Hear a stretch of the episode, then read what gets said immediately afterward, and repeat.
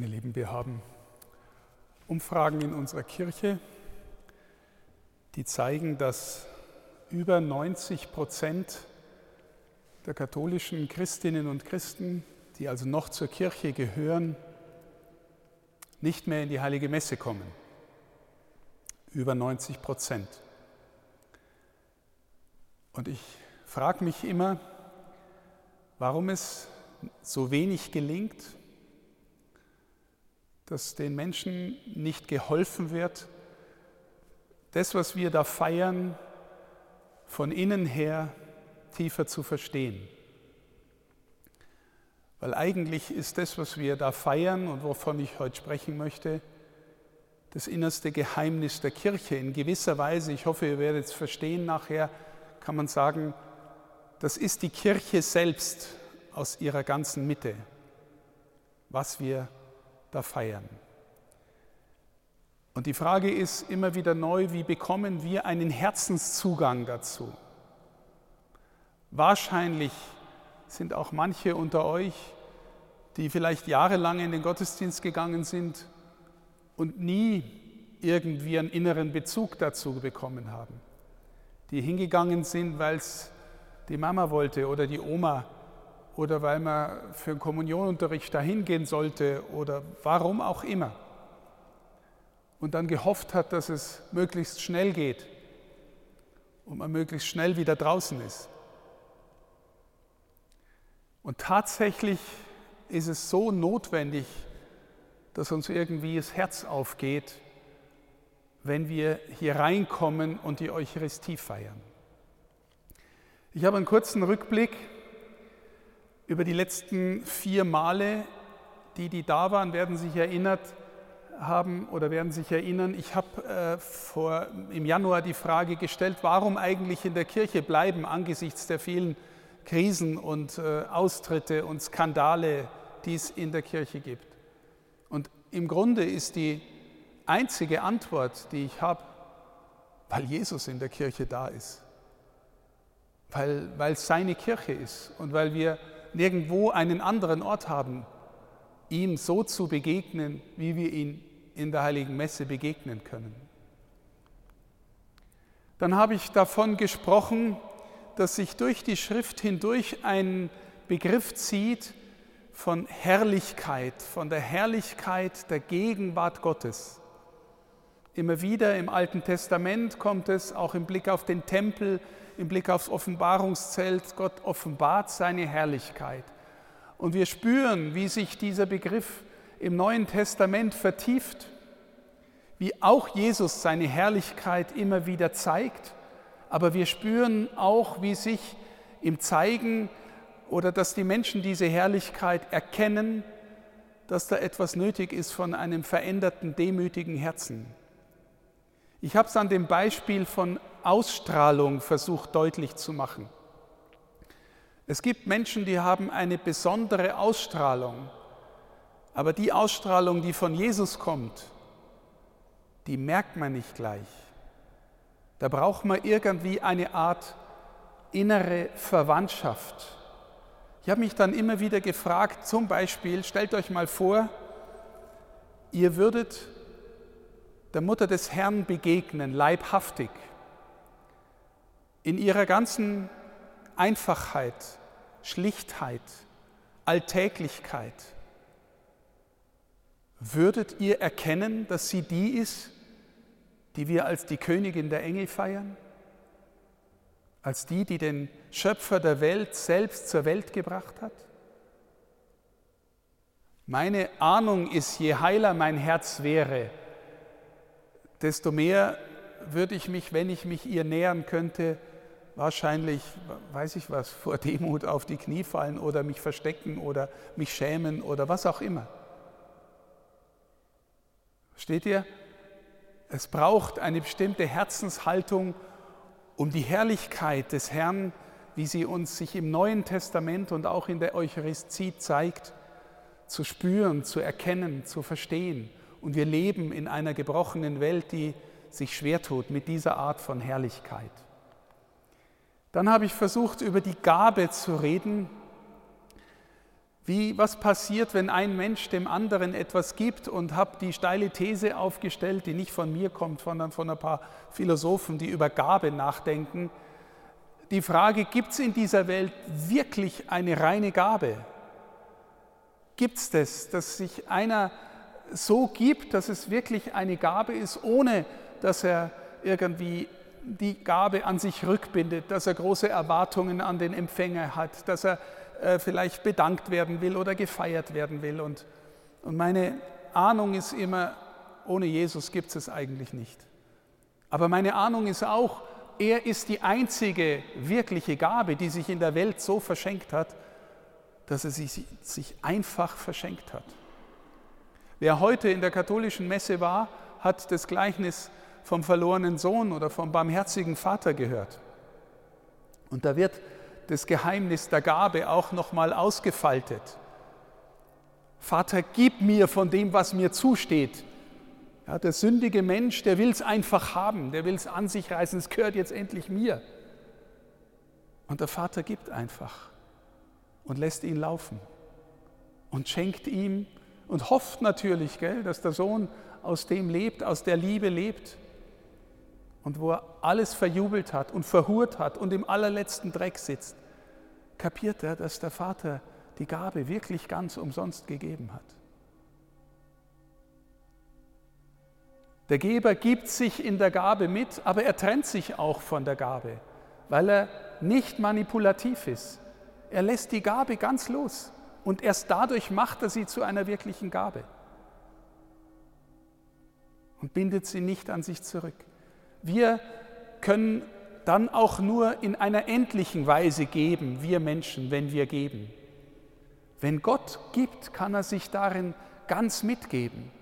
Deswegen ist die Gabe der Eucharistie auch eine Gabe, in der Gott dann ganz gegenwärtig ist. Es hat nicht nur eine andere Bedeutung, es ist nicht nur irgendwie ein Zeichen, das jetzt irgendwie aufgeladen ist, sondern wir Katholiken sagen, das ist er. Er ist darin ganz da. Und theoretisch kannst du damit machen, was du willst. Aber praktisch entfaltet sich die Wirkung der Gabe nur, wenn du sie mit dem offenen Herzen annimmst, das dem irgendwie antwortet, der sie dir gibt. Dann habe ich beim letzten Mal über den Bund gesprochen und davon geredet, dass dieses Wort, der Bund, das zusammenfassende Wort über die ganze Heilige Schrift, über die ganze Heilsgeschichte ist.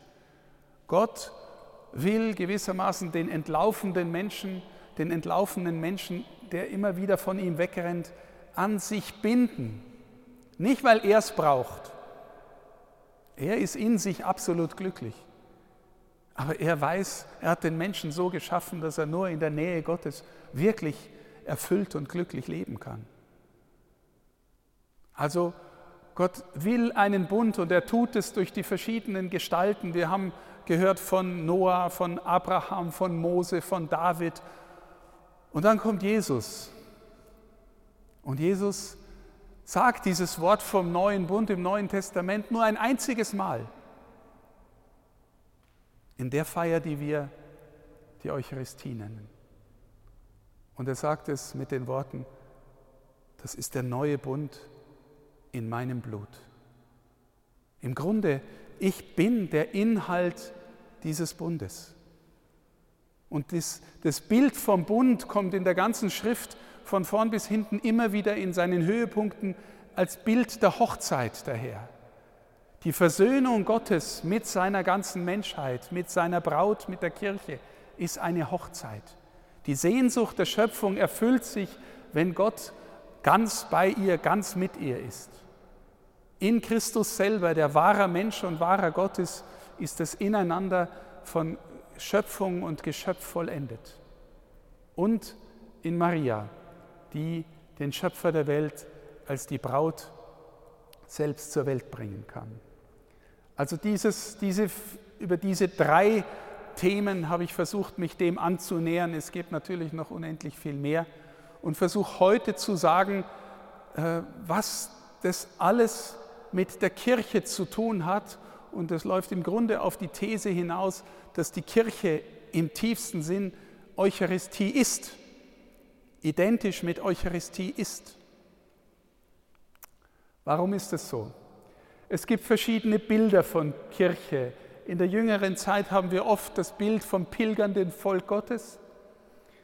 Wir haben in der Schrift ganz häufig die Wohnung Gottes unter den Menschen. Ein Bild, das äh, immer wieder von vorn bis hinten äh, genannt wird. Wir haben schon viel über den Tempel gesprochen, über das Offenbarungszelt, das Mose errichtet, wenn er durch die Wüste zieht.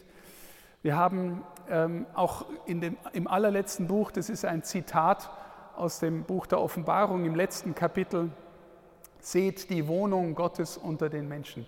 Er wird in ihrer Mitte wohnen und sie werden sein Volk sein, Gott wird bei ihnen sein. Ein zweites Bild für die Kirche, ein drittes, ist der Leib Christi. Wir sagen, die Kirche ist der mystische Leib Christi, in den wir irgendwie geheimnisvoll hineingenommen, eingegliedert werden. Ein Bild, das vor allem Paulus hat.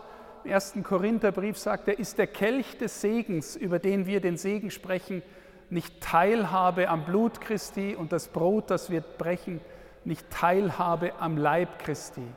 Ein Brot ist es, darum sind wir viele ein Leib. Die Kirche als Ganze ist der eine Leib Christi. Wir alle haben Teil an dem einen Brot. Ihr seid der Leib Christi, sagt Paulus auch im ersten Korintherbrief. Und jeder Einzelne ist ein Glied an ihm. Und dann nochmal die Braut des Bräutigams. Ähm, die Kirche ist die Braut schlechthin, der Geist und die Braut aber rufen, komm, ganz am Schluss der Offenbarung ähm, betet die ganze Kirche und sie tut seit 2000 Jahren dass der Bräutigam kommt und sich wieder in vollster Weise mit ihr vereinigt und, äh, und sie auch in ihrer Herrlichkeit erstrahlen lässt. Das sind Bilder für die Kirche und sind vielleicht die, die markantesten, die uns am besten verstehen lassen, was Eucharistie bedeutet. Das letzte Konzil, das Zweite Vatikanische Konzil, hat als eine Spitzenformulierung über die Frage, was denn die Eucharistie ist, dieses, diesen Satz gesagt, die Eucharistie ist der Höhepunkt, dem das Tun der Kirche zustrebt und zugleich die Quelle, aus der alle ihre Kraft kommt. Also die Eucharistie, die wir feiern, ist Quelle, alles strömt daraus und gleichzeitig Gipfel, Höhepunkt von allem, was die Kirche tut. Warum? Naja, weil sich dort die Hochzeit immer neu vollzieht. Die Hochzeit, das Geschenk der Vereinigung Gottes mit seiner Kirche, mit seiner Menschheit. Die Kirche lebt aus der Selbsthingabe Jesu und Jesus ist die Gabe schlechthin. Sie ist ähm, der neue Bund in meinem Blut. Die Kirche ist die endgültige Versöhnung von Braut und Bräutigam. Und aus dieser Mitte, meine Lieben, das ist mir auch immer wieder ganz wichtig, aus dieser Mitte deutet die Kirche die ganze Schrift. Die Heilige Schrift ist ein Buch aus vielen, vielen Büchern. Und wenn ihr in der katholischen Messe seid, dann, äh, dann hört ihr am Sonntag zumindest meistens eine Lesung aus dem Alten Testament, dann auch eine Lesung aus dem Neuen Testament, meistens aus den Paulusbriefen und dann das Evangelium. Auch das ist so eine Art Tragödie, dass, ähm, dass die Art und Weise, wie bei uns äh, die Schrift ähm, dann ausgelegt wird oder, oder eben nicht ausgelegt wird, dass die allermeisten Leute, die in den Gottesdienst kommen, im Grunde keinerlei Zugang haben oder bekommen, zum Beispiel aus, zu dem, was da aus dem Alten Testament gesagt wird. Auch nicht zu dem, was in den Paulusbriefen steht obwohl die Texte aufeinander bezogen sind. Ja? Am Ende sagt der Lektor, die Lektorin immer Wort des lebendigen Gottes und die Leute sagen Dank sei Gott und wissen überhaupt nicht, für was sie danken. Also, weil sie, weil sie schon mehr wissen, was da gesagt worden ist und weil sie es oft auch nicht verstehen. Ja? Das heißt, wir haben gerade in unserer katholischen Tradition so eine schwierige Situation über die Frage nach dem Umgang mit der Schrift über die Frage, wie finden wir hinein, wie schließt sich dieses Buch für uns auf, sodass wir die verschiedenen Gattungen, da ist ja alles Mögliche drin, da sind äh, märchenähnliche Parabeln drin, da sind historische Berichte drin, da sind liturgische Texte drin, da sind ähm, Briefliteratur drin, da ist apokalyptische Literatur drin. Die kann man nicht alle gleich lesen, ja? aber alle, alle laufen letztlich, sagen wir, auf Jesus zu. Im Grunde sind alle Bücher der Schrift nach katholischem Verständnis von vorn bis hinten ein Zulaufen auf Jesus. Und das feiern wir auch in der Liturgie. Ja? Altes Testament, Wort des lebendigen Gottes, Neues Testament, Wort des lebendigen Gottes. Dann stehen alle auf. Warum? Naja, jetzt kommt Jesus. Ne? Jetzt wird über Jesus gesprochen. Jetzt kommt das Evangelium. Wir, wir hören von ihm. Wir, äh, wir, wir nehmen seine Gegenwart dankbar an in seinem Wort und feiern ihn vielleicht mit einem Halleluja, zumindest außerhalb der Fastenzeit. Dann wird das Buch geküsst und es wird hochgehalten. Wenn eine Bischofsliturgie ist, dann kriege ich nochmal das Buch und segne mit dem Buch alle Leute nochmal eigens. Also ganz festlich, jetzt ist Jesus auch in seinem Wort da und in, in ihm erfüllt sich jetzt alles. Und wenn man dann fragt, ja, worin erfüllt sich denn das jetzt? Dann kommt nach dem Wort Gottesdienst der Übergang in die Eucharistie. Und was heißt Eucharistie dann? Wie erfüllt sich hier alles das, was wir gehört haben? Na, du kannst sagen, in der Eucharistie vergegenwärtigen wir die äußerste Tat Jesu, die äußerste Hingabe ans Kreuz und und das habe ich schon so oft auch in diesem Kreis gesagt, im Grunde mit dem, was Jesus am Kreuz für uns tut, sagt er alles. Im Grunde kannst du sagen, die ganze Schrift erfüllt sich am Kreuz. Er sagt am Kreuz selber nach dem Johannesevangelium, es ist vollbracht. Jetzt ist alles vollendet. Jetzt, ja, natürlich aus, liest die Kirche dieses Es ist vollbracht aus der Perspektive der Auferstehung. Warum? Naja, weil durch diese Tat, durch diese Hingabe, durch diese Versöhnung mit den Menschen die Tür aufgeht in den Himmel. Ja, damit sagt Jesus alles, damit ist der Bund in radikalster Weise äh, vollzogen und Gott wartet immer neu und sehnt sich immer neu nach unserer Antwort. Weißt du, dass wenn du in die Messe gehst, dass du teilnimmst an dem, was im Himmel gefeiert wird? Manchmal geht in der Schrift äh, der Vorhang auf und wir dürfen äh, hineinschauen in das, was im Himmel passiert. Und da stehen dann die, die Engel und diese seltsamen Wesen, die dann irgendwie so viele Flügel und Augen und sowas haben und, und alle unterschiedlich aussehen und dann stehen da die Ältesten und die vielen Nationen und Tausende und stehen da und singen heilig, heilig, heilig, weil sie ihn sehen dürfen, weil sie seine Herrlichkeit schauen, weil sie gar nicht anders können, als dass ihnen Herz und Augen übergehen vor der Größe und Schönheit ihres Gottes. Weißt du, dass wenn wir hier heilig, heilig, heilig singen, dass wir teilnehmen an der göttlichen Liturgie? An der Liturgie des Himmels, dass wir verbunden sind mit dem, was Gott hier für uns bereitet hat, für, für die Versöhnung mit seiner Schöpfung. Dass das jetzt schon, jetzt schon gegenwärtig ist. Wir sind durch die Zeiten mit ihm vereinigt in dem, was wir da feiern. In die Kirche gehen einen kurzen Abschnitt über die Heilige Messe, ich habe schon ein bisschen was dazu gesagt. Du gehst nicht einfach in ein Gebäude, du gehst in einen Raum, der erfüllt ist eigentlich von dem Ja der Mutter Gottes, die, die Ja zu ihm gesagt hat, dass er kommen kann und die deswegen gewissermaßen die mütterliche Vorbereiterin dieses Wohnzimmers ist, dieses Raumes. Du gehst hier hinein, du bekreuzigst dich. Du hast am Anfang ähm, einen Bußakt. Warum? Puh, hallo, wenn du zu einer Hochzeit gehst, ziehst du dich auch anständig an. Aber es geht nicht nur ums Äußere, es geht um dein Inneres. Du nimmst teil, wie Romano Guardini sagt, an der heiligsten Handlung der Welt, im heiligsten Ort der Welt. Da gehst du hinein. Deswegen bekreuzigst du dich und deswegen sagst du am, am Anfang, Herr, ich brauche echt deine Vergebung, damit ich die Vereinigung mit dir wieder neu vollziehen kann. Ich brauche das, ich bin nicht heil. Ich komme aus einer Welt draußen und, und habe Gedanken, Worten und Werke, die nicht alle nur super sind. Und trotzdem bin ich eingeladen, mit dir zu feiern, Versöhnung, Vereinigung zu feiern. Himmlische Liturgie, endgültig, endgültiger Vollzug des Bundes, Versöhnung von Himmel und Erde, von Schöpfung und Schöpfer. Das tun wir, wenn wir in die Kirche gehen. Also ich will euch nur sagen, das ist doch so viel anders und so viel tiefer, als wenn du zur Oma sagst, muss ich heute schon wieder in die Kirche gehen.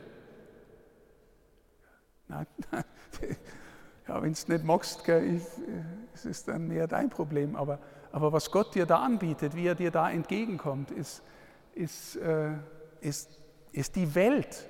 Ist der, ist, wir kennen ja Zeugnisse aus, aus, der, aus der Geschichte oder aus anderen Ländern, wo Menschen unglaublich viel in Kauf nehmen, um in die Messe zu kommen, weil sie im Herzen spüren, worum es da geht. Ja, wir haben hier in Passau fast ein Überangebot an Messen und es ist echt schön, dass du praktisch jeden Tag oder, oder auf jeden Fall sonntags irgendwo hingehen kannst und immer irgendwie jemanden findest, der mit dir die Messe feiert. Ja, aber es gibt Länder, da, da kommt äh, alle halbe Jahr mal äh, mit dem Einbaum der Priester vorbeigepaddelt oder mit dem Flugzeug. Ja, und die Leute sehnen sich danach. Das Brot des Lebens. Wenn wir das, ne, am Anfang die Stelle, die die Carola vorgelesen hat, wer mein Fleisch nicht isst, der hat das Leben nicht in sich. Ja, warum? Ja, das ist sein Leben, das haben wir nicht einfach aus uns. Wir nehmen teil an diesem größeren Leben, das unser nur biologisches Leben um so viel übersteigt. Das ist Einladung in die, in die dreifaltige Liebesgemeinschaft. Das ist das Leben, in das wir eingeladen sind, als Kirche, als Braut. Die Wort Gottes Feier habe ich gerade schon, äh, schon geschildert. Und dann kommt die Eucharistie, die Selbsthingabe, in der Gott alles sagt. Und das Interessante ist ja, sage ich auch immer wieder, wir, wir sagen ja immer ähm, diesen Satz, den angeblich Franziskus gesagt hat, verkündet das Evangelium, wenn es sein muss, mit Worten. Ja, ich, ich mag das nicht so gern, man kann das auch richtig und falsch verstehen, weil natürlich kommt der Glaube auch vom Hören. Aber jeder von uns weiß, dass eigentlich der Glaube sich bewährt durch das lebendige Lebenszeugnis. Ja, du, wenn du ein liebender Mensch bist und ein Diener, eine Dienerin der anderen und Gottes, dann brauchst du vielleicht gar nicht so viel sagen. Und der tote Jesus sagt gar nichts mehr. Er sagt alles, indem er gar nichts mehr sagt. Die Kirche und wir, was bedeutet es jetzt für uns? Ich habe hier, weil wir vor ein paar Tagen dieses schöne Fest gefeiert haben, der Anfang der Menschwerdung. Mir kommt immer wieder, dass der 25. März in der ostkirchlichen Tradition ähm, auch äh, als Antwort gekommen ist auf die Frage, wann war eigentlich der Karfreitag? Und die, eine östliche Tradition sagt, er war am 25. März. Warum? Ja, weil am Karfreitag ist der Gekreuzigte vernichtet worden, praktisch nichts geworden nichts mehr, nicht mehr da, tot. Und am 25. März Maria Verkündigung ist er quasi nichts im Leib der Mutter Gottes. Nicht einmal ein Zellhaufen. Also da sitzen Mediziner, die wissen das besser. Also quasi nichts. Er macht sich unfassbar klein, senkt sich gewissermaßen als eine Art äh, anfangen als ein Samenkorn, das da zu wachsen beginnt in den Leib. Aber jetzt nimm dieses Bild für dich.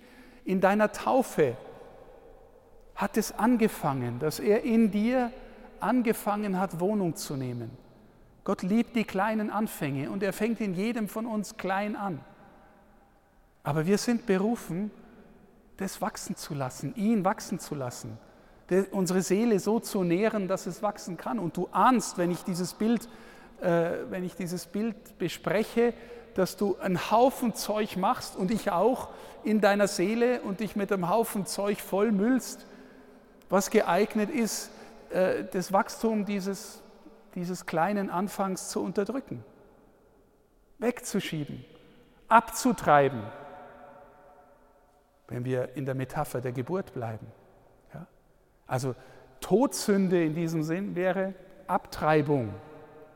Ich will mit dem nichts mehr zu tun haben, mit dem, was wir in der Taufe da passiert ist.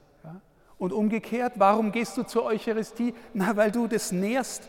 Du willst die Verbindung mit ihm nähren. Du willst sie in dir wachsen lassen. Du willst, äh, dass der Himmel in dir wächst.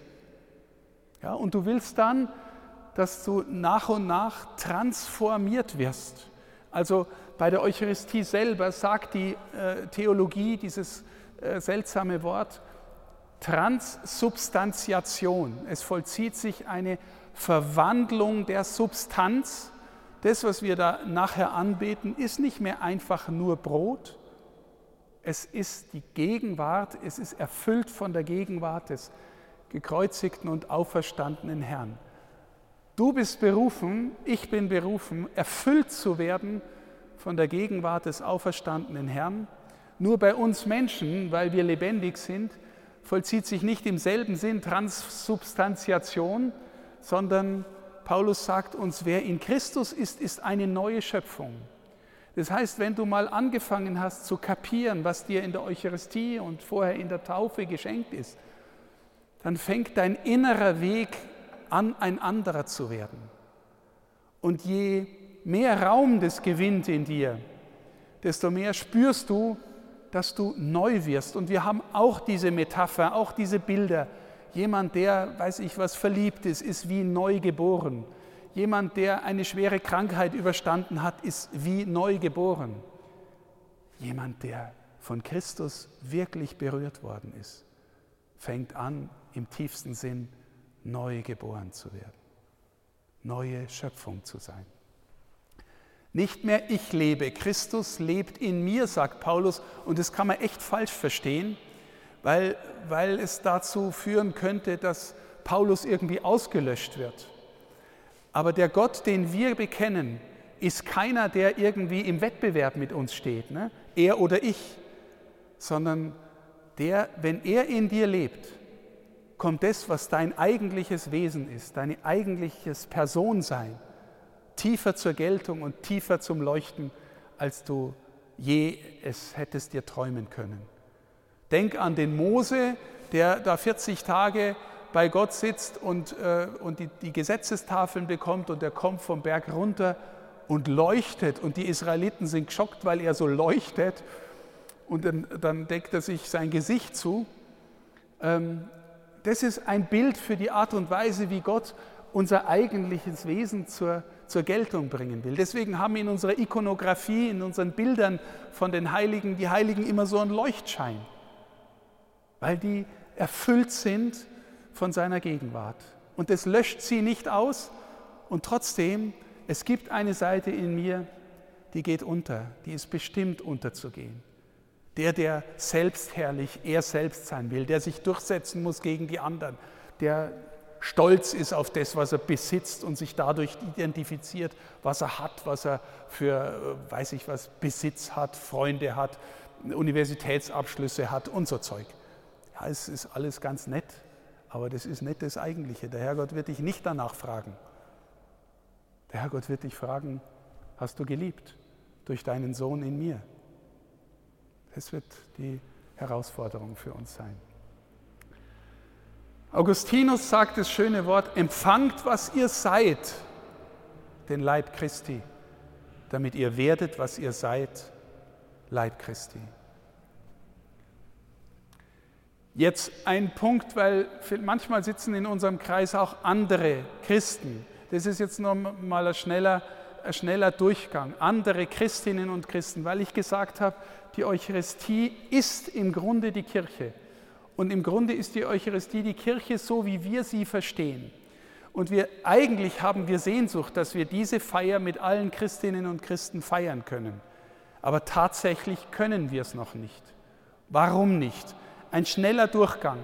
Das wichtigste Gebet in der heiligen Messe ist das sogenannte Hochgebet. Ja, das geht an mit der Präfation. Wir haben das Gabengebet und dann sagt der Priester, der Herr sei mit euch und dann erhebet die Herzen. Da beginnt die Präfation. Alle sagen, wir haben unser Herz beim Herrn. Ja. Und dann kommt das Sanctus.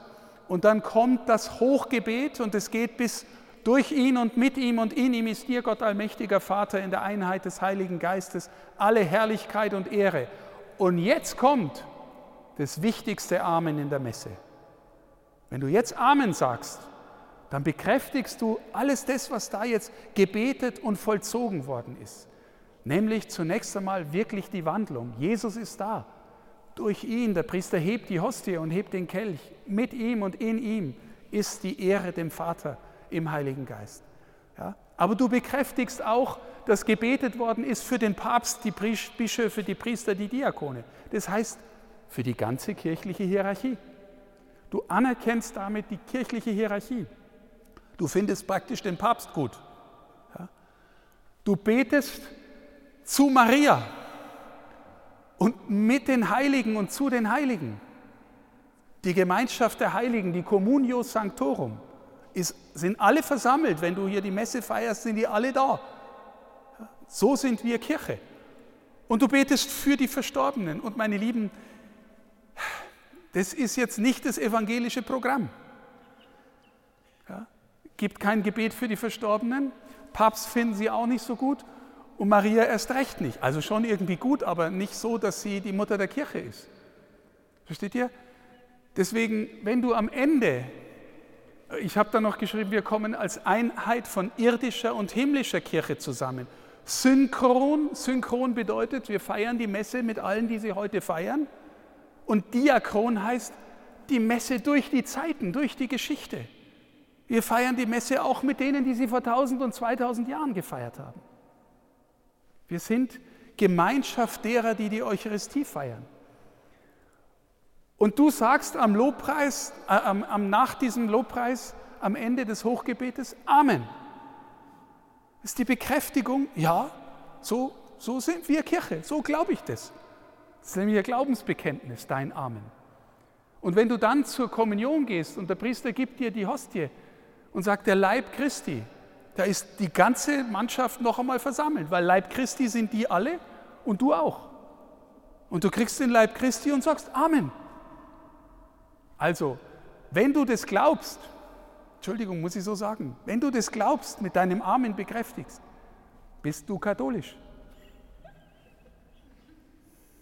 Ja, also wenn du es nicht sagen kannst, dann, dann enthalte dich, du kannst es mitfeiern, du kannst sagen, okay, meine Geschwister vollziehen hier was, aber das ist unser Verständnis von Kirche. Deswegen ist Kirchengemeinschaft und Eucharistiegemeinschaft bei uns so wichtig, aber oft auch ein Streitpunkt.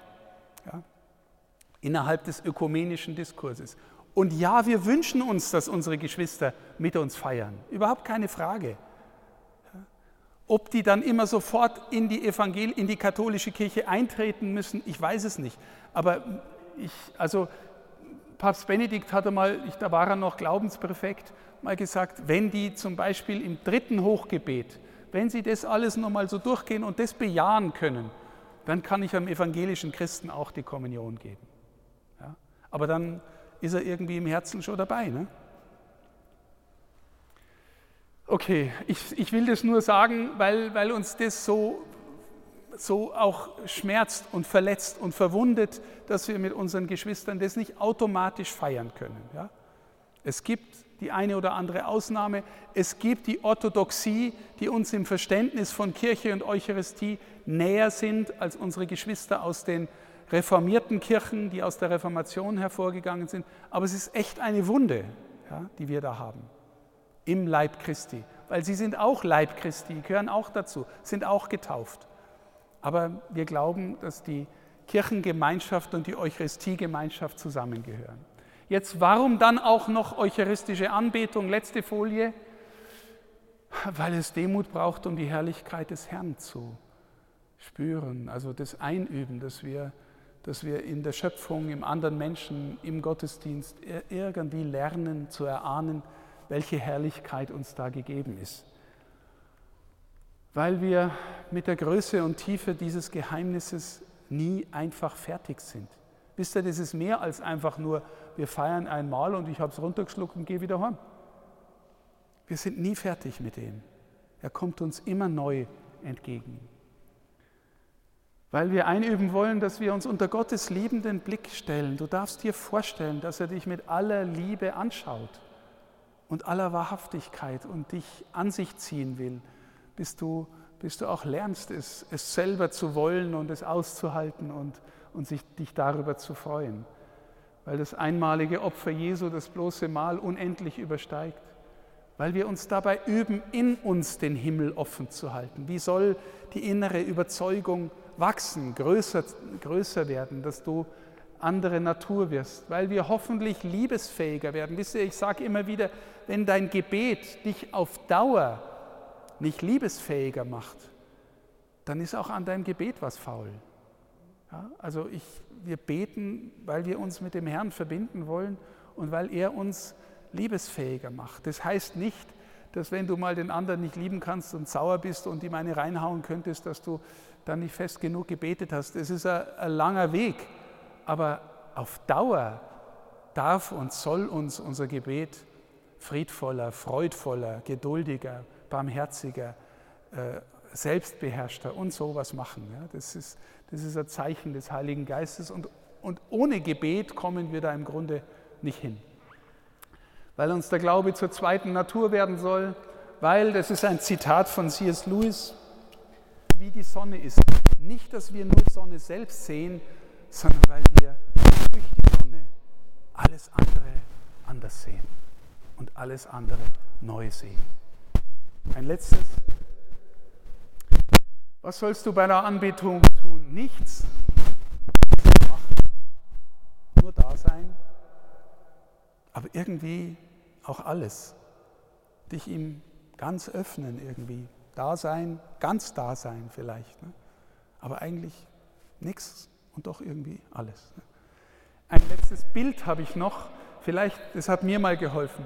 Wir sprechen vom Bouquet eines guten Weines. Ne? Du machst einen guten Wein, du machst die Flasche auf und tust den Wein ins Glas. Und Weinkenner, bis die ihn trinken, ja, die tun erst einmal das Bouquet so aufgehen lassen, sich an die Nase gehen lassen. Ne? Das muss sich entfalten. Mir hilft das Bild oft, wenn ich kommuniziert habe, in der Bank sitze oder dann äh, äh, knie und dann denke ich mir, ja Herr, lass es aufgehen, lass den Wohlgeruch Christi, deinen Wohlgeruch in mir aufgehen.